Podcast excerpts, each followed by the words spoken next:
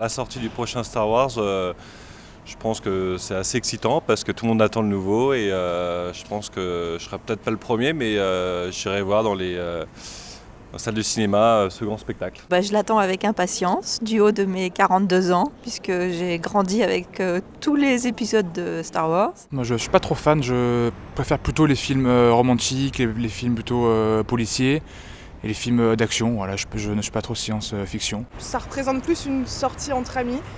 Euh, c'est pas un film qui me passionne, mais par contre qui passionne mes proches. Et on va vraiment y aller euh, dans un état d'esprit un peu festif. euh, Je serais tenté de dire comme Jacques Chirac, ça m'en touche une sans faire bouger l'autre. Pour le moment, je ne me sens pas concernée. Je trouve euh, voilà, qu'il y a d'autres événements plus importants.